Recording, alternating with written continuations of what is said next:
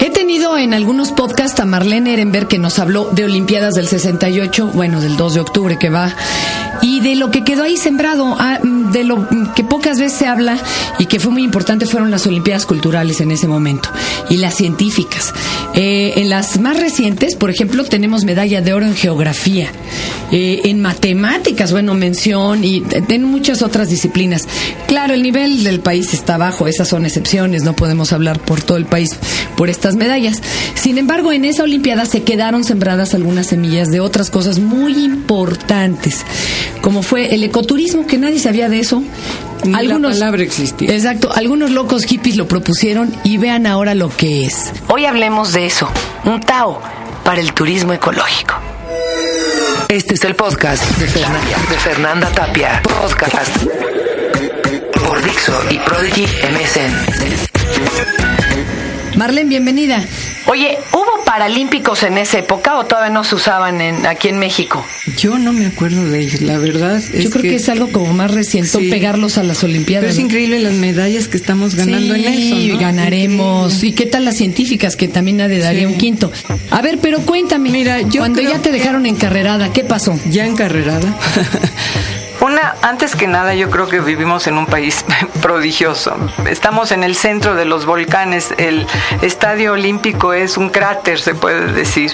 Y este, yo creo que el mundo vio la, riqueza de nuestro país. Entonces, esa era la carta más grande, la publicidad. No estamos hablando del señor Slim. No. Él todavía no, no, figuraba en Forbes. y luego, pero este, entonces México de repente eh, se abre al mundo como como una, un país de una belleza inigualable, porque sí supieron, por ejemplo, promover todo lo que es artes populares, este, simplemente el diseño de, de, la Olimpiada es, es, un diseño huichol. Estas líneas concéntricas están inspiradas en México y luego los anillos, muy bien logrado. Entonces hubo muchísima información eh, impresionante. Entonces, yo desde muy al inicio, como estuve ayudando en todo tipo de cosas, desde lo de la decisión del himno, de, desde traducciones a todo mundo. Me enteraba de todo y propuse algo un poco insólito que me veían así como con cara de, y esta mujer le falta un tornillito. Le dije, ¿por qué no proponemos excursiones, recorridos, paseos eh, a pie, en bicicleta, descensos de ríos, caminatas, observación de flora y fauna? ¿Por qué? Porque yo desde niña, en primer era súper dividir la basura orgánica y la no orgánica. Teníamos hortaliza y todo. Tu padre lo hacía eso aquí en México, pero, pero ¿cómo crees?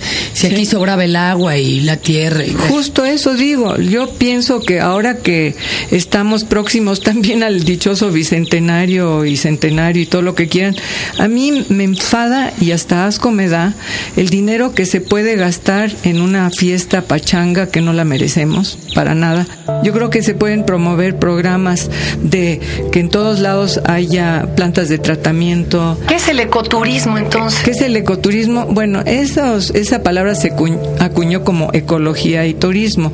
Yo lo llamo turismo responsable, porque ya se desvirtuó ecocines, ecotaxis y eco, quién sabe qué digo, ha de ser el eco que se oye allí de lejos, pero bueno. Entonces, yo pienso que es uno, conservar tu medio ambiente que es tan importante, cuidar que, que no haya cantidades de gente destruyendo construyendo y, y, debo de mencionar un ejemplo. Me acuerdo que en épocas de Espinosa Villarreal, o no sé, el que era secretario de Turismo, me dice, mira Marlene, vamos a organizar un jamboree de campamentos con mil gentes. Le digo, pues estás muy mal.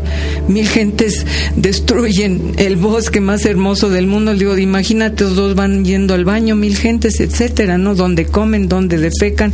Es que bueno, uno transforma los lugares que visita, ¿eh? Así sea el hotel más lujoso de Cancún te lo estás chutando. La zona, o sea, es algo pues Es lo que no se ha entendido, que las bellezas naturales que fueron el atractivo original la destruyes. Digo, no tiene ningún Es como los que matan una foca para vender un juguete de foca con pelo de foca. Así es. por ejemplo, esta Fonatur, que en vez de cuidar nuestro país, pues no lo está haciendo y tratamos de tratar de hacer áreas a donde se haga más cuidado, un turismo responsable responsable. Se puede, porque por ejemplo yo buceo y sí, mucho de lo que te hace la insistencia es bucear responsablemente.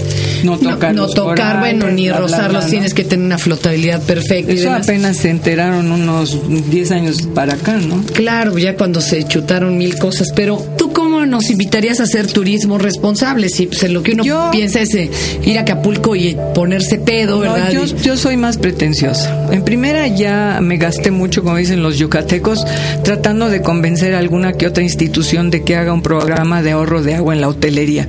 Llevo desde 1993 y no me pelan, bueno, no lo entienden. Entonces yo creo que hay que hacer una olimpiada del medio ambiente, algo así parecido, pero como una olimpiada seria. Hasta hice unos apuntes aquí porque puse unas eh, eh, ideas importantes que creo que se deben de desarrollar.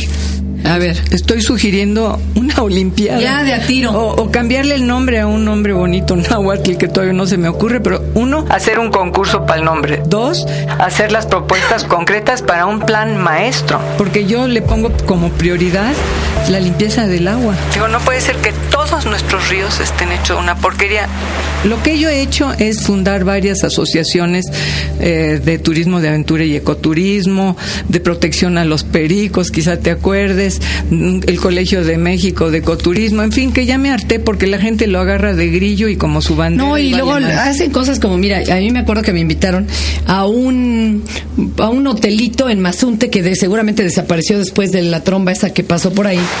Y me encantó la idea de que en Mazunte primero los habían convencido de dejar de matar tortugas. Por lo pronto, Para empezar, claro, esa comunidad pequeña vivía de eso, ¿eh? Sí, ahora hay un museo. No, no creas que era un gran barco japonés ahí chutándose no, animales. no, era un pinche español que estaba eran ahí matando. unas matanzas terribles. Yo- y ellos vivían de eso. Yo me acuerdo. Entonces ahora hay un museo, sí, pero por ejemplo a las mujeres las ayudaron y ellas, ellas hicieron el adobe, levantaron el edificito. Así es. Hicieron eh, una fábrica de eh, Productos cosméticos. Exacto, de spa. Body que Shop que jabón ayudó. Wow.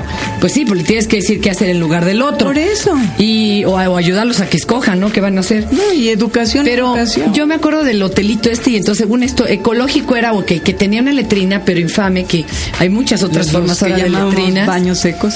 Ajá. Y te bañabas, claro, a, a jicarazo A con agua fría y todo. Y yo me, a mí me daba mucha risa porque iba como niños muy pedorros y gente muy rica, que para ellos era wow, todo un descubrimiento. Y yo decía, manches, o sea, así viajábamos de chicos cuando llegabas a casa de la tía o del ranchito donde te invitaban y pues no había de otra. Así es. Y era como nice y como de moda y entonces costaba una lana estar en el pinche hotelito. A mí se me hace como que absurdo. Yo creo que sí, como tú dices, deberíamos de cambiar esa idea por la del turismo responsable, en donde no dejas ni tus huellas, man. A propuestas, Marlene. Bueno, y yo estoy yo retando propongo- a quienes nos escuchan. Ahí les va. Pues a ver si les cae el 20. ¿Qué proponen? Unos cuantos años inicié con lo que se llamaba la ruta de Cortés y sus nuevas aventuras, cosa que desgraciadamente no se tomó en cuenta, pero propuesta clara. Un estado que tome la estafeta sobre todo de cómo cuidar su agua. Mira, nada más te eh, nombro, por ejemplo, el sumidero. El Sabinal está hecho un asco porque baja todo el agua. ¿Por qué no limpiar un río? Comenzar con un río. Es el Sabinal donde está Tuxtla Gutiérrez. Y de allí hacer toda la campaña y un plan maestro de lo de los desagües sanitarios secos.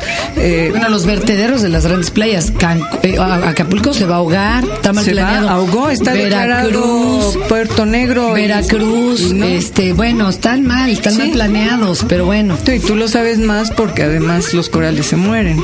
Entonces dices, yo creo que se tiene que comenzar con una acción concreta y de allí decir, ahora le toca a este, a este, a este estado, pero como obligación, un compromiso obligatorio, pero que no pase de sexenios o de seis años del gobierno o trienios, sino esto ya tiene que ser, y eso no sé cómo sería la forma de, pero sería como una organización de las Olimpiadas, como la que hizo Ramírez Vázquez y mis respetos de ese grupo, forever, para siempre, ya una organización con gente dedicada a eso, y bueno, del- Oye. Ajá. Yo hasta pondría obligatorias algunas condiciones para la construcción de inmuebles. Ya, o sea, ya, yo sé que es caro. solar en los ya, reutilización del agua del lavabo y la tina para el water. Claro. Estas bacterias en los, en los fregaderos para que se coman la grasa y no se vaya todo el aceite, miles de cosas. Yo sé que a veces pues estamos amolados y los costos y demás, Pero pues yo creo que se podría empezar a fuerza, ¿no? Yo digo que sí. Si no que le es lo ponen que es nos como el deja, cinturón ¿no? de seguridad. Un día te acostumbras y ya lo haces. Claro, pues mira lo que están haciendo con el hoy no circula y está funcionando, que no, pues que no. Digo, no, está estoy tan chido segura, pero se está Porque haciendo. aumentó el parque vehicular. Eso Ese es, un, hecho, problema ¿eh? Para comenzar con eso. Eso es un hecho, Fe. Pues, Sí ¿por fue el negocio de alguien. Los chocolates No. y otras cuantas cosas. Es ¿no? que está, eso es negocio de Ah, los que sí. están vendiendo más unidades Más más, rápido con claro. préstamos. De veras, Bueno, pero, muchas bueno, medidas de ese tipo. debería de haber. Digo, tú y yo somos militantes, activistas y debería de haber o, o tratar de organizar un grupo que se comprometa para sacar adelante un plan maestro, proyecto. un proyecto que tenga como piloto un estado. Ay, pues ahora sí que it's up to you, chicos. ¿Ustedes qué opinan?